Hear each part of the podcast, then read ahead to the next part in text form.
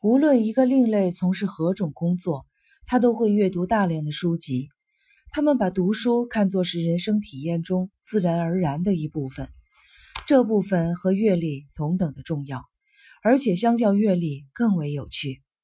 另类从不参加任何读书俱乐部，由于他们完全按照自己的喜好挑选读书，所以人们常听到他们抱怨当地书店经营者的眼光是如何的媚俗。如何的不可救药？另类的读书兴趣极为广泛，他什么样的书都读，有时甚至会翻翻畅销书。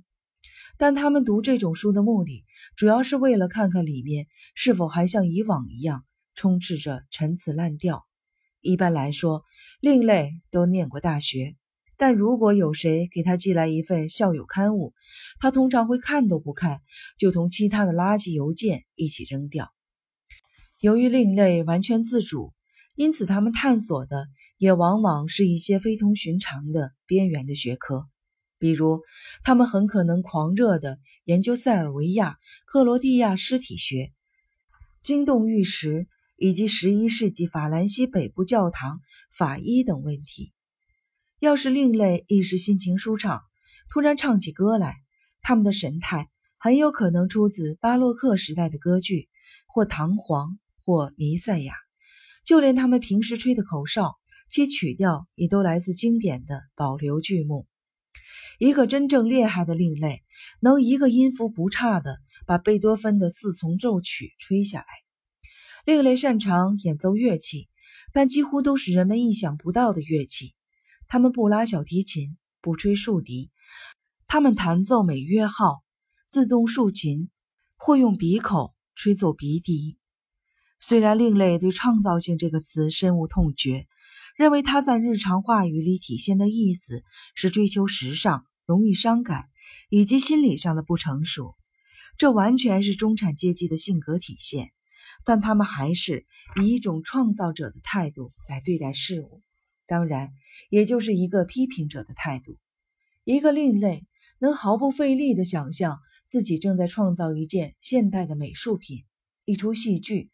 或者是一件建筑作品，因此，就电影来说，另类对导演风格的兴趣丝毫不亚于他们对表演风格的兴趣。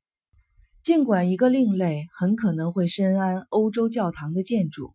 甚至15世纪礼拜仪式上一些优美雅俗的习俗，但是除了个别的婚礼和葬礼，他们从来不去教堂。不仅如此，他认识的人中也没有一个人去的。在他们看来，不知是谁想出了去教堂做礼拜这样荒唐的念头，简直太让人难堪了。如果在公共场合被迫低头祷告，那么另类就会偷偷抬起眼来，审视周围那些顺从习俗的人的表情，观察人们的姿势和衣着。另类通常自己给自己制定规章制度，因此就摆脱了社会习俗的束缚。这就意味着。他们当中的很多人都是作家，正如戴安娜·特里林所言：“如果人人都想成为作家，不仅仅因为当作家可以使人出名，还因为艺术家的生活自由自在，你可以自己制定准则。”另类很健谈，他们语言学得很出色，因此就想当然地认为，如果你仅仅因为自己是个美国人，或者因为眼界狭窄，就甘愿这辈子只讲一门语言，那可真够丢脸的。另类不像中产阶级和中上层人士那样，只会讲一两个修饰门面的外国词。他们能够整段整段地翻译法语、意大利语、德语或西班牙语，有时甚至连俄语和中文都行。另类肆无忌惮地使用污言秽语，因为他们根本不在乎是否要赢得别人的尊重。但他们说起脏话来，总会产生一种强大的修辞的效果。跟大多数人比起来，他们可能更喜欢把一些人，通常是那些人民公仆或者是中产阶级的偶像，称为傻帽。这一点说明，一般情况下，另类都有啥说啥，并不是用委婉语。比如，他们坚持让自己的孩子使用阴茎和阴道这样的科学术语。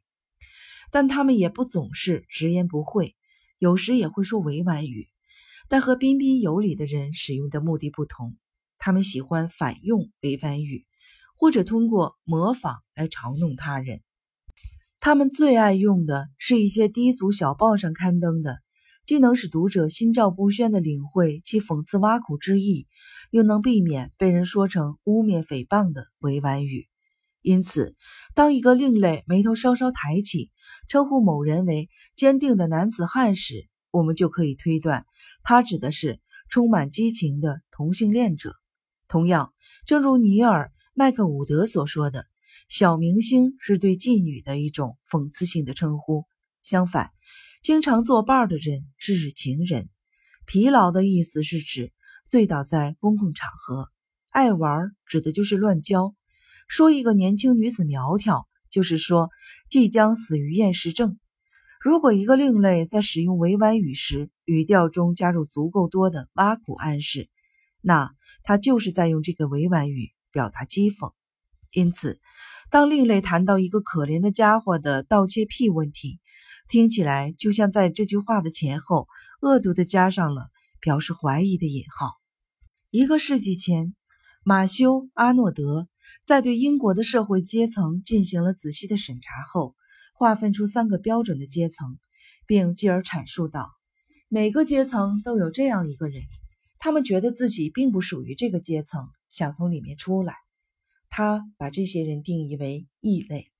很大程度上就是这类人在美国的对应者组成了另类这一群落。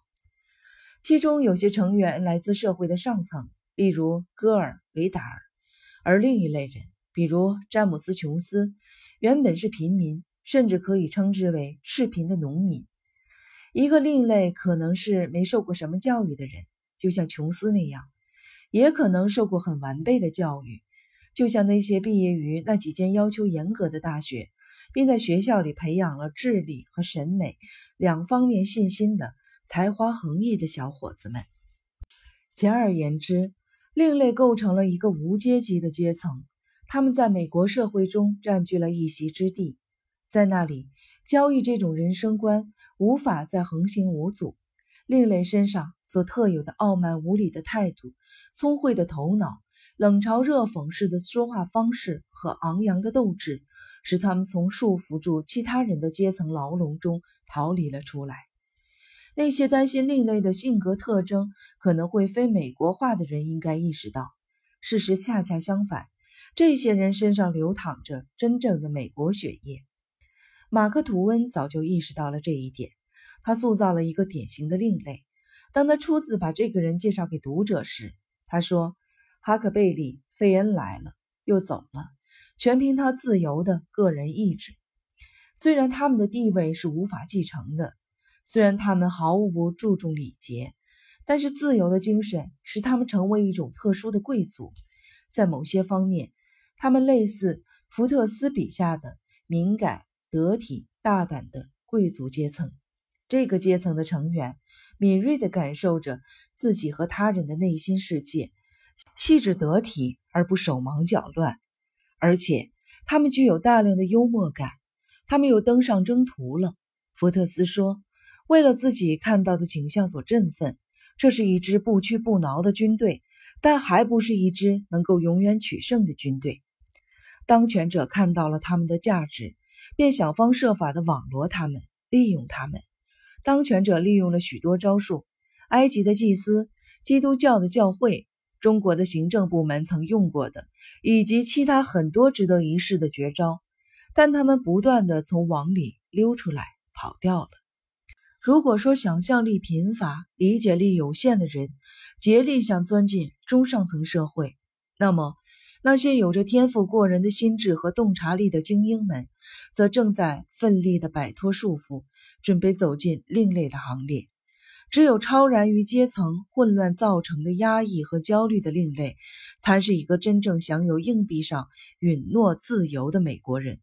也只有在另类的世界里，一个美国人才能躲开曾腐朽了无数人的野心和嫉妒。早在1845年。托克维尔就预见了美国政府排斥贵族化行为准则将会产生的恶果，欲望仍处在极度的膨胀之中。他写道，而能够满足这些欲望的手段却一天比一天的少，因此，这些在内心燃烧着的、膨胀的、受了挫的欲望，开始隐秘的、徒劳的咬噬着心灵。我们随处可见心灵遭受的痛苦的折磨。目前，另类一族的阵营还不够强大，但肯定会大起来的，因为许多人尚未意识到，他们已经接到了邀请，他们最终也会加入到另类的行列。